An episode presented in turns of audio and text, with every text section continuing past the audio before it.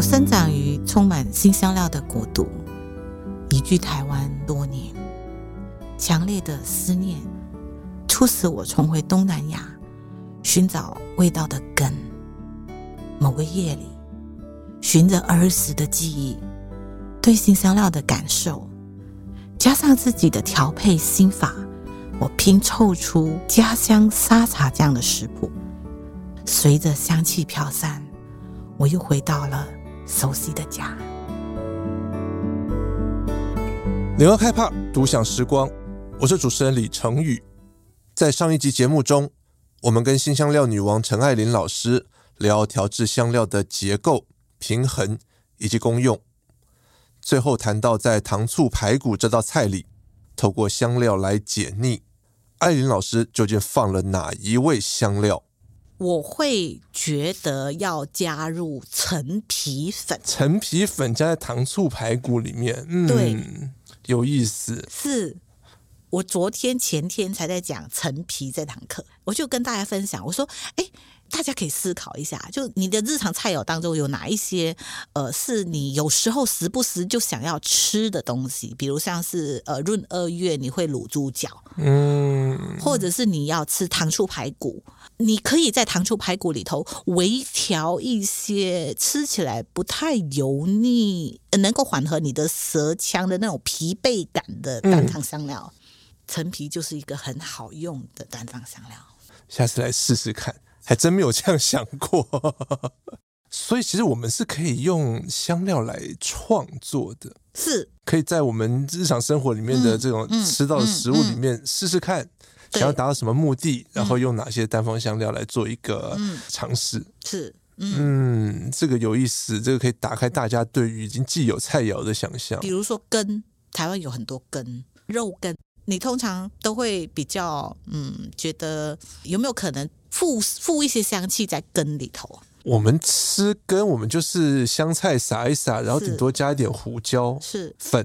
对，我是说在根汤里头，根汤里头有没有可能加一些附香的香料？嗯，加一些奇香异味的香料，但又不会调得太明显，太调得太重。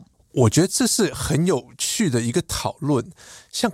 根类这种稠稠的、汤汤水水的东西，嗯、就是这种我们说是闽菜，福建那边的感觉会有这样的一个饮食习惯。是，但是我们可能会知道说啊，福建靠海，然后也有一些山区，所以它新鲜的东西很多。是。某种程度，这种沿海的省份城市不太会去讲究太多的需要腌制啊，或者香料什么的。对，所以我觉得香料不会在沿海的一些饮食的脉络里面占一个很重要的地位。没有错，因为过去我们没有这种经验。是，如果哎，现在我们的香料可能取得的容易了，大家对于饮食的想象也开始多元、更丰富，然后更有创意了。安利老师，你会加什么在羹汤里？我会加白草粉，白草粉又是什么？白草粉 就是一种复合式的香料。那这种香料只要放一点点，因为白草粉是用很多种香料的复方所累加起来的。那你加一点点在根里头，你的根的风味就会在整碗汤当中，整碗羹汤当中啊，就是那种香气会互串。所以我在什么时候加？在煮煮的时候就叫加。加哦，老师哪里有卖百草粉？其实哪里都有卖。哦、有卖对对对对对。哦、那进一步可能就是要好好的解析百草粉里面有什么，里边有什么。嗯、对，就好像五香不一定只有五种。对，但是大家的五香不一样，大家的百草粉也不一样吗？没呃，对，没有错。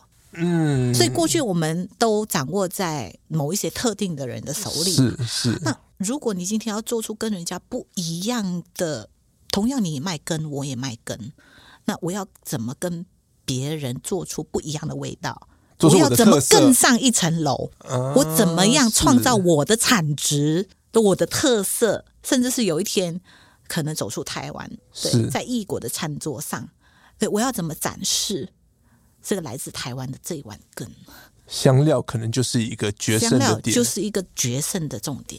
就好像有些人会觉得说啊，这个我想要吃糯米，可是问题是我吃了糯米我会胃胀气不舒服，是，所以这个时候我就说你加一点点的阿魏，阿魏怎么写？阿魏就是 魏国的魏啊，魏国的啊，对，就是少了一个口的啊。嗯哦，阿魏也是一味的香料，也是一种香料。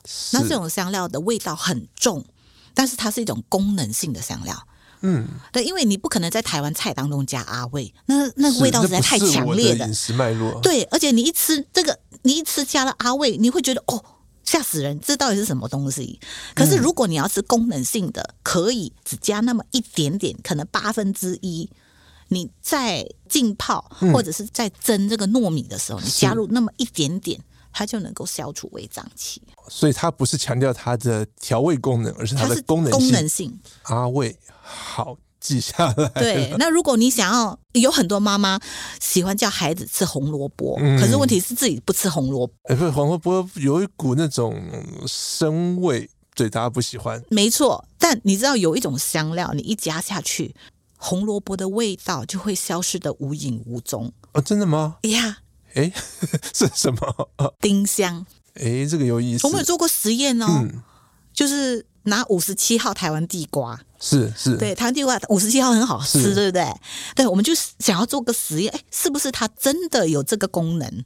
所以我们只加了那么一点点丁香，丁香，然后让大家盲测，嗯，但最后他会觉得，嗯，我到底吃了什么？有这么大的差别？呀。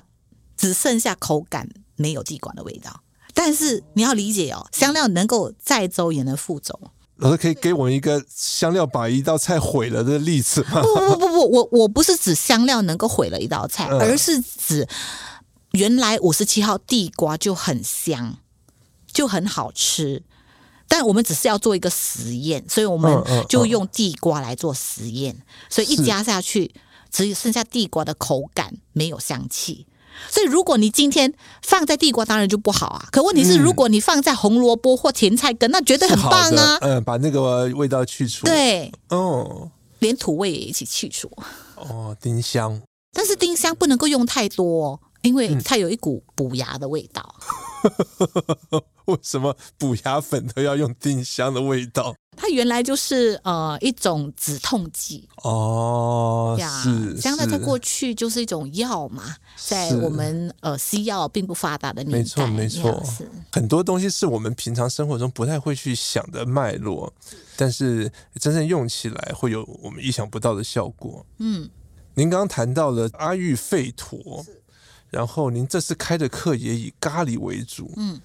艾琳老师，我知道您还曾经特别为了去学香料，您跑到印度去了。是，能够聊聊这一段的经历吗？为什么会想要跑到印度去学香料？嗯，大家知道印度就是香料的大本营嘛。嗯，好，虽然阿拉伯在呃买卖香料的历史上呃也非常的有名，可是嗯，如果你去过阿拉伯、西亚、中呃中亚这些地方，你会发现他们的菜肴很香。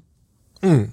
但是吃起来，如果我们东方人吃起来，会感觉没什么味道。嗯，呀，yeah, 没有味道的意思就是，它可能不会像亚洲人会有这么多的酱料。他他们绝对吃的很健康。嗯嗯，OK，但就是很香，那个堆香啊，因为他们几个世纪以来就是。买卖香料的一个先驱嘛，所以他们非常擅长用堆香这个手法。香气是没问题的，对，香气没问题，但不会有，嗯，不会有亚洲人这么多的酱料去做一个，嗯，这个跟菜肴的结合，所以你就会发现哦，原来这个呃阿拉伯人啊，哦嗯嗯、阿拉伯人吃吃他们的料理，你就会觉得嗯。对，但是就少了那么一点点什么，这完全是民族性了，这没有对错。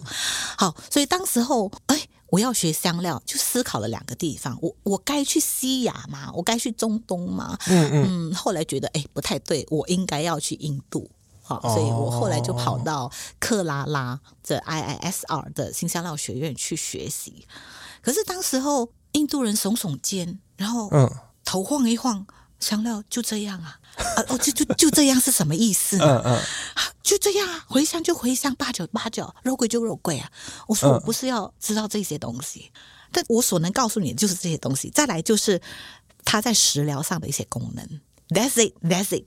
就好像你今天问为什么华人要用五香粉。华人大概也会耸耸肩，告诉你说：“呃，我就就就是这样啊，就这样啊，就用在哪里啊？用用用在这里调肉啊，嗯嗯，对，腌制啊，是对。那为什么你要用五香粉？可能大家也不知所以然吧。印度人也跟我们一样，所以如果你问他，呃，为什么你煮羊肉的时候要某又用某一些复合式的香料？呃，没有为什么，这是我习惯。”对，我我的阿祖传到我的阿公，我的阿公传到我的爸爸，我的妈妈都是这样，都是这样做。嗯、对，所以我虽然去了八次啊，去印度就去八次，对，可是后来我还是没有答案。哎，很好奇那边的香料学院的课程是哪些？就是阿育吠陀的、嗯、呃健康的食疗。你去这些新香料学院，你你你每天吃的东西就是糊糊的，嗯、对，看不到原型，全部都是 baby food。你的生活作息很健康，就每天早上要做瑜伽。嗯、所以如果你看这个茱莉亚·罗伯兹演的这个《Eat, Pray, Love》，它有一幕就是在印度啊，是是，是 呀，所以呃，在克拉拉有非常多这种。新香料，不管是私人的或者是公家的，非常多。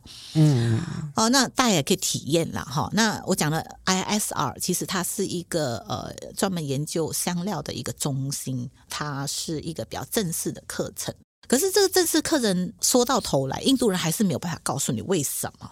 嗯，所以我去了八次，最后一次我回来的路上，我就想说，我到底应该要怎么用这些香料？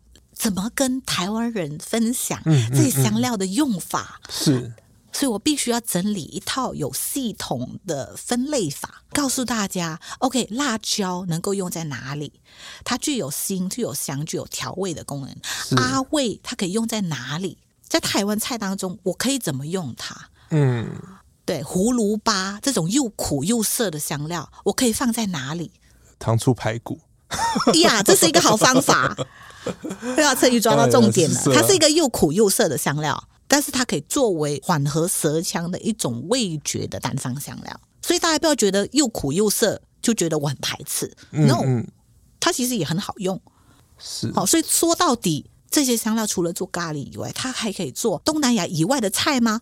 绝对没有问题呀。重点是什么？重点是你要用时间来累积这些单方香料的知识。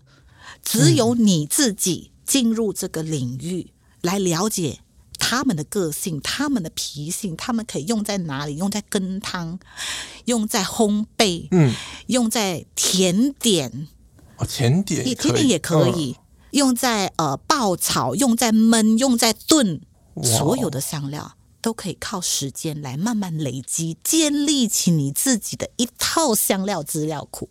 哦，你要叠香的时候，你就从香。这个分类当中去找有这个特性的单方，你要调味，你要不要上色？你就可以在调味料这个分类当中去截取你要的单方香料，然后来做排列组合。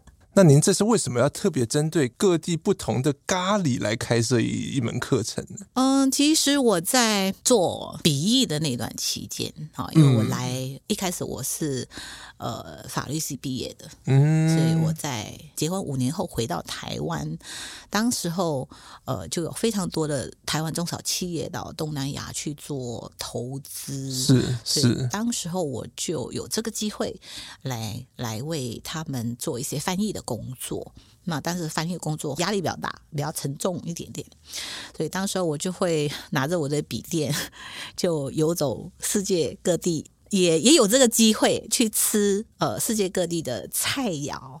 那我现在想起来，觉得嗯，一切都是那么的不可思议。不可思议，对，真的不可思议。我的人生好像都没有经过这个计划跟预料，是对。然后呃，当这个合作单位要找我开这门课的时候，我就觉得哦，好，来跟大家分享一下中东的咖喱的风味是怎么样。嗯嗯、呃，印度呃东南西北不一样的咖喱风味是什么？光重点是都有东南西北不同风味。对对对对，然后东南亚呃最具特色的咖喱是什么？哦，是不是稠稠的才叫做咖喱？至少我们的印象中咖喱是这个样子，但是不一定哦。还有别的。在我这一些课程世界咖喱课程当中。嗯哦，我就网罗了世界三大洲，然后包括我讲到呃越南的咖喱的时候，我不做咖喱哦，嗯、我不是大家大家印象中那种黏黏稠稠水水的咖喱，欸、没有哦，我用新香料来做一道越南香料烤鸡，而且非常的越南式哦，越南人日常就会吃这些东西，用的是什么？用的是香料。你能说它不是咖喱的一种吗？它是啊，它主要就是用新香料来作为主要调味料的一种菜啊。哎，这个很有意思，对，这是打破我们对于咖喱的既定的想象。是，而且世界上所有的新香料的分类当中，不是只有八角、肉桂、丁香才叫做香料，哎，鹰嘴豆也是一种香料，石榴也是一种香料，哎。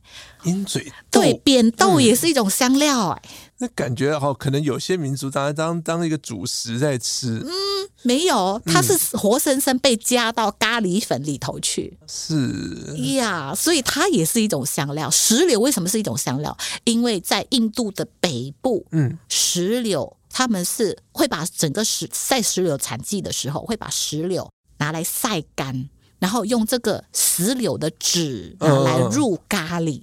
嗯煮成酸酸的咖喱，那也算是一种香料的来源。是，嗯，这很很有别于我们的想象。对，而且坚果也是一种咖喱。为什么坚果是一种咖喱？在中东国家，他们非常喜欢吃果干。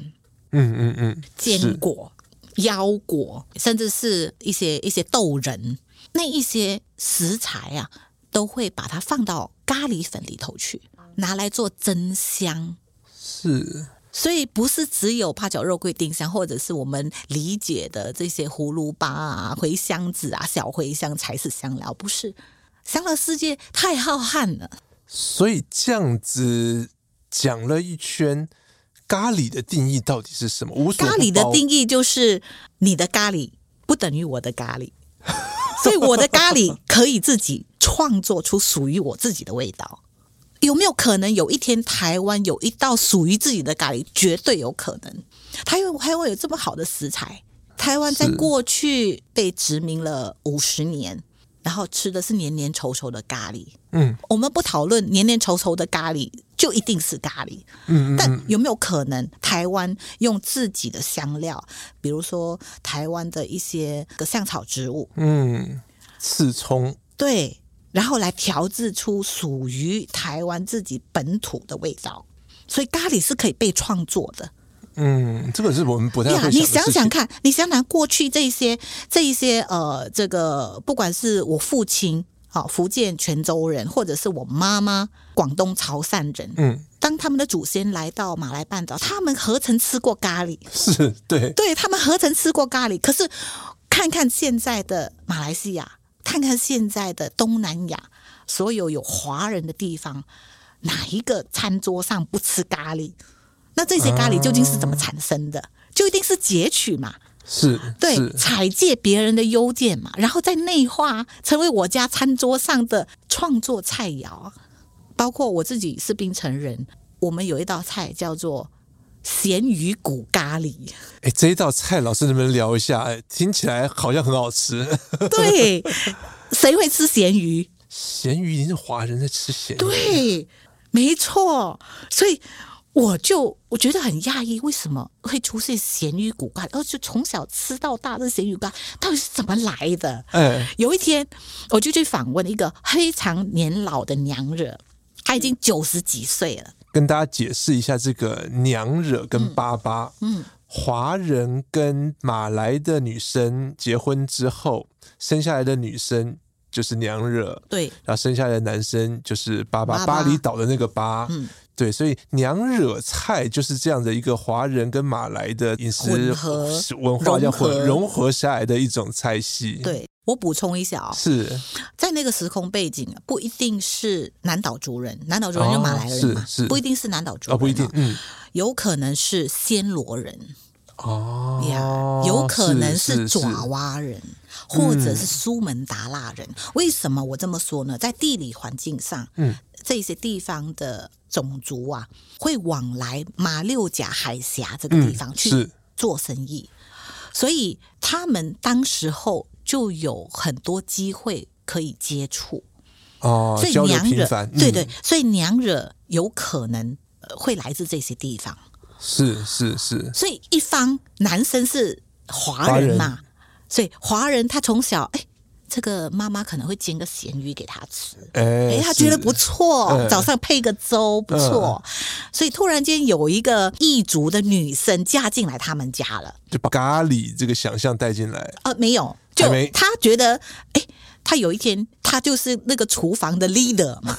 是。对，所以他煮什么，他先生就要吃什么。可问题是在那个时空背景，他出嫁从夫，嗯、对不对？嗯嗯、所以他一定要满足他先生的对餐桌上的味道的期待。是，但是他自己又想要吃，怎么办呢？他就融合，嗯，把这个咖喱的骨啊，而且还是咖喱的鱼头哦，哦，咖喱鱼头，鱼头那个骨，然后就剁一剁之后呢，哎，就加了他自己习惯平常在吃的香料进来，嗯、然后就做成一锅的咖喱端上桌。重点是娘惹的咖喱绝对不辣，嗯，因为他要符合他先生的期待，华人的口味不辣的口味，对对，而且他会放什么？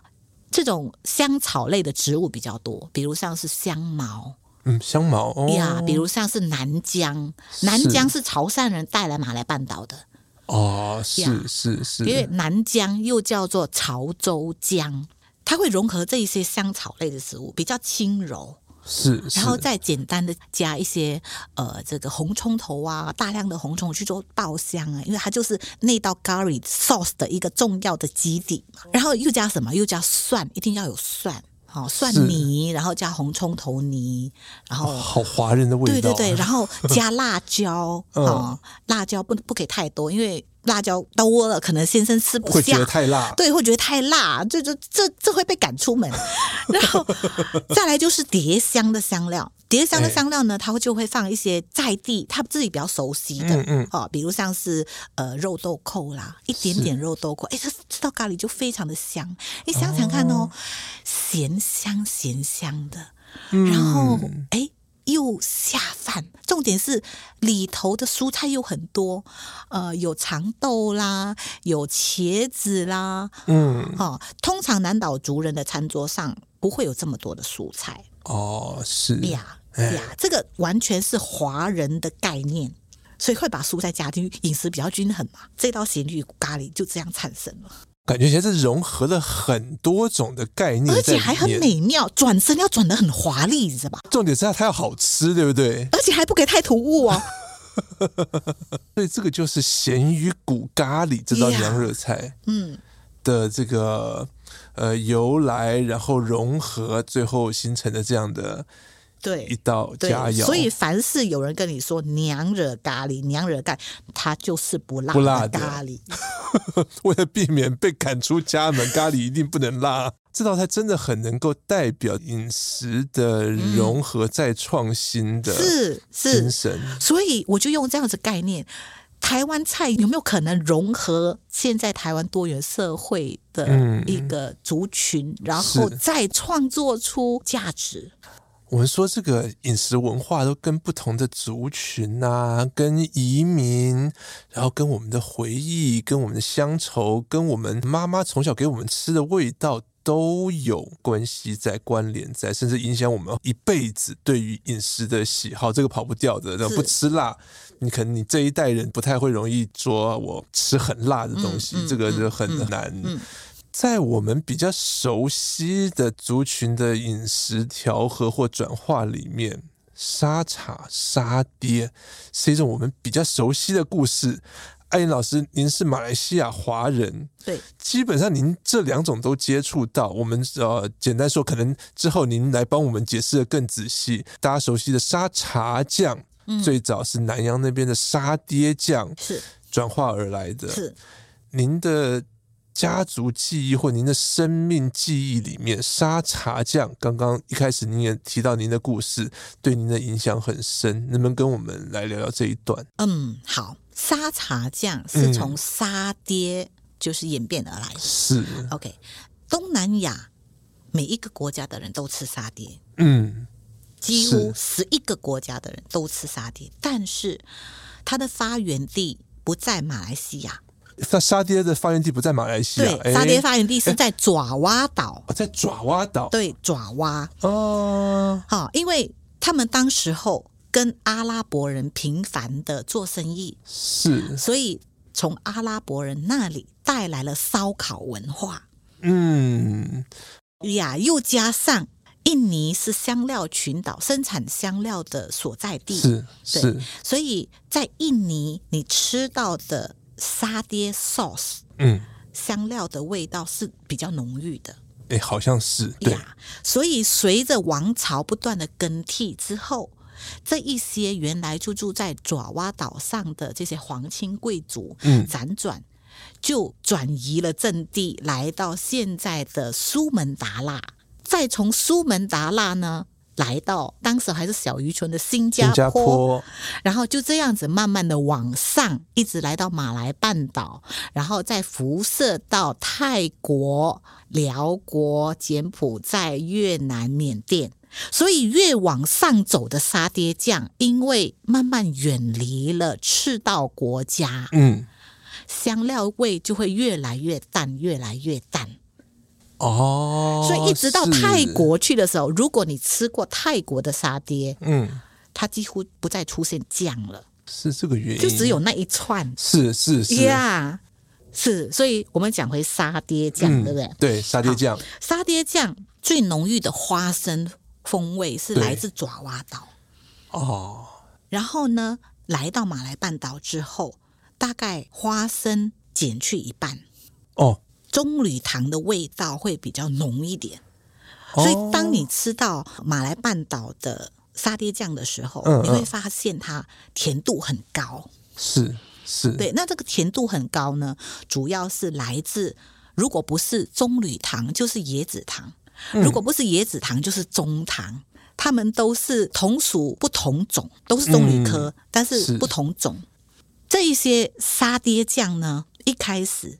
在我阿祖的时代，他们就是跟这些人混居嘛，这些南岛族人呐嘛，这些南岛族人呐、印度人呐都混居，然后就学习，哎，觉得说，哎，这个沙爹酱好像看起来不错，我们也来吃吃看啊，吃着吃着就觉得，哎哎，有点辣辣又香香的，还不错，开胃嘛。嗯。然后当时候他们要回到家乡，原乡，家乡。嗯。当时他们回到原乡之后，就想说，哎。有什么伴手礼可以带？就想到要用沙爹酱带回到家乡之后呢，就大家一吃哦，辣的不得了，受不了，因为他原来就不吃辣，突然间吃到对南洋的这种那种辛辣，觉得哦，开始冒汗，不习惯。哎、嗯，但是。也觉得香香的，蛮好吃的，要不然拿来改良一下好。所以就加入了什么？沿海地区出产最多的就是干货嘛，是，所以就加了干货进去，然后辣度减低，这个干货的香气已经往上提了，对不对？嗯嗯。再加上，哎，花生是它最主要的核心哦，不能没有啊。嗯。那除了花生之外，哎，我们还加点芝麻吧。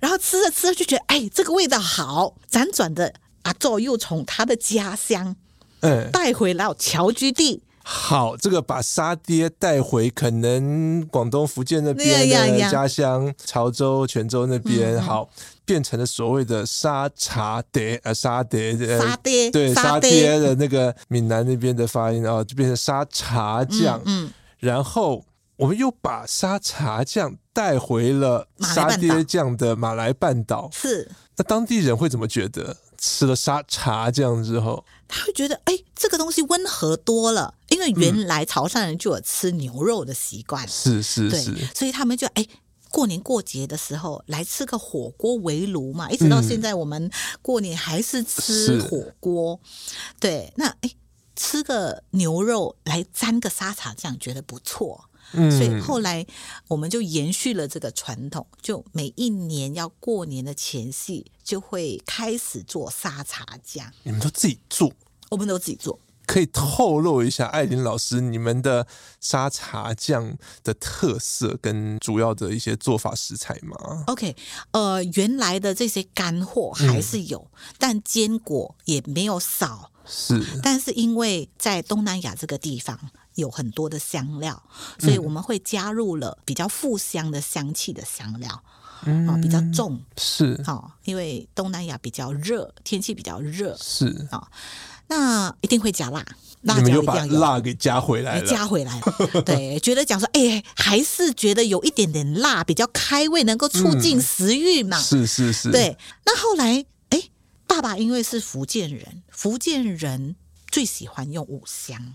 嗯，对，爸爸就觉得说没有五香怎么可以加一点五香吧？所以东南亚的沙茶酱里头，除了这些呃一些坚果啊、一些海味以外，一定要有五香。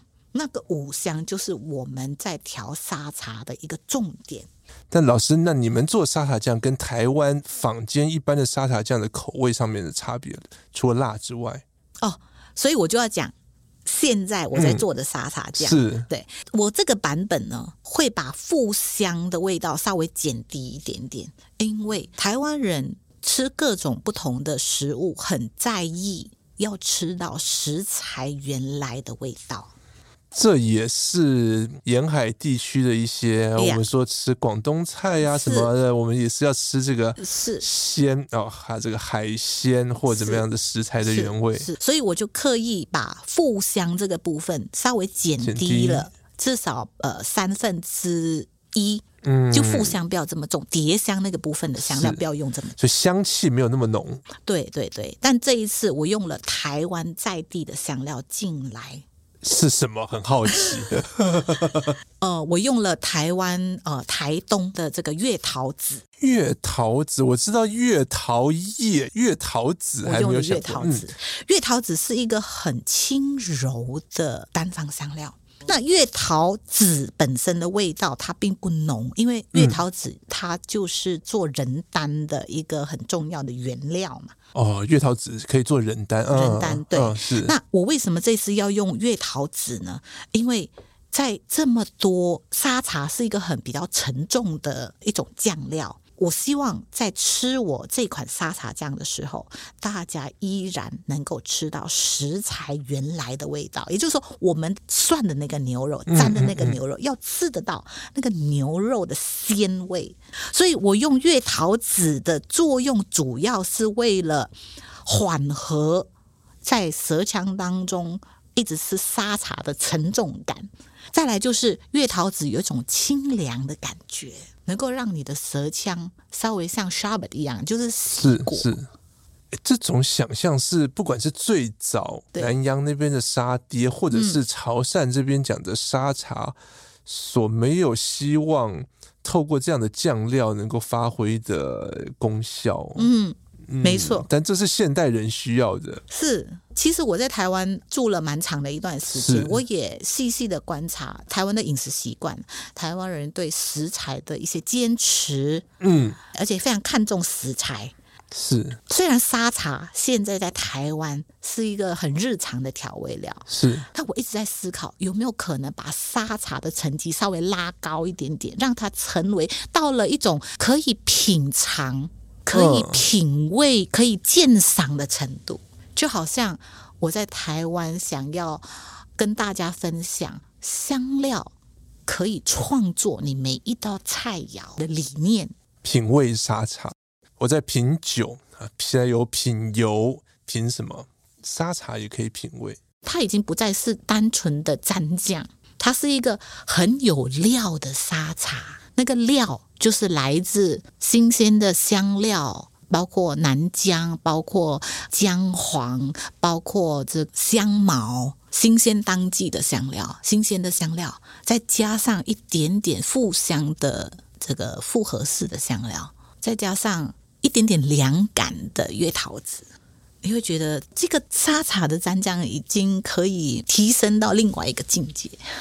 这个完全脱离所谓沙爹酱、沙茶酱一个第三个阶段，对于这种虽然可能现在您不觉得它只是一个蘸酱这样的一个食品的想象。所以你问我香料可以创作台湾菜吗？可以，它会让台湾菜肴更有价值，更往上提升。嗯因为您实在是对于新香料的知识太多太丰富了，大家称您为新香料女王。新香料在您的生活中，在您的饮食中扮演的是一个什么样的角色？对您的人生来讲，意义又是什么？我觉得它疗愈了我。对，这些年在台湾的日常每一天的生活里头，我都可以借由香料。嗯，从过去可能没有办法一直回家的念想，到现在每一刻都可以随着香料的气味回到我最熟悉、最熟悉的家。那您会怎么样建议我们欣赏饮食中各种不同的香料呢？我觉得香料就像是我们每一个人的个性，有它的长处，也有它的短处。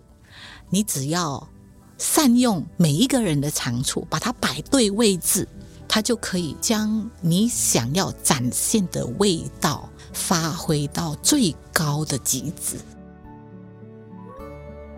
辣椒、花椒。